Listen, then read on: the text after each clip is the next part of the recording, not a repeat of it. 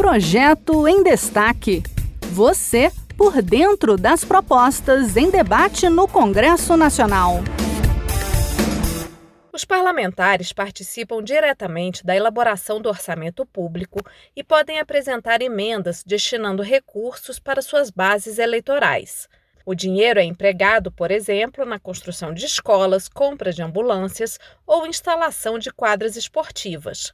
Um projeto em discussão no Senado garante mais transparência a essas emendas, como explica o repórter da Rádio Senado, Roberto Fragoso. O projeto da senadora Leila Barros, do Distrito Federal, inclui na Lei de Responsabilidade Fiscal a obrigação para o governo federal, estados e prefeituras divulgarem, ao menos uma vez por mês, um relatório atualizado da execução das emendas parlamentares. Os recursos devem ser discriminados por autor da emenda, programa e ação de destino, data de liberação e de pagamento das verbas, modalidade de licitação e pessoas ou empresas beneficiadas. O relator Stevenson Valentim, do Podemos do Rio Grande do Norte, destacou que mesmo parlamentares que, como ele, buscam dar essa transparência, enfrentam barreiras para rastrear o dinheiro até a ponta, principalmente no caso de gastos com procedimentos de saúde mais difíceis de localizar que produtos ou equipamentos. Ir lá na prefeitura ver se o serviço está sendo feito, se a obra está sendo feita, se o equipamento foi comprado. Acho essa nossa função e as pessoas votaram na gente para isso. Ela não quer saber se é um vereador, se é um prefeito, ela não quer saber não, ela quer saber que realmente chegue para ela, que faça uma cirurgia eletiva que está aí esperando há anos, ainda mais com esse momento de Covid, que paralisou tudo. Uma transparência que se deve dar às pessoas acompanharem as cirurgias que elas têm que fazer, porque dinheiro tem, dinheiro a gente envia para isso, mas só que não consegue enxergar a conclusão. O senador lembrou ainda que para evitar criar gastos para os municípios muito pequenos, a obrigação só vale para aqueles com mais de 50 mil habitantes. As cidades com mais de 50 mil e menos de 100 mil moradores terão três anos para se adequar à exigência.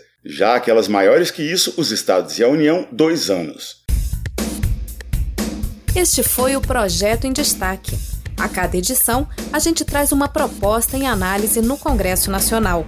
Você pode acompanhar o andamento desses projetos e opinar sobre eles em senado.leg.br barra e-cidadania. Até a próxima!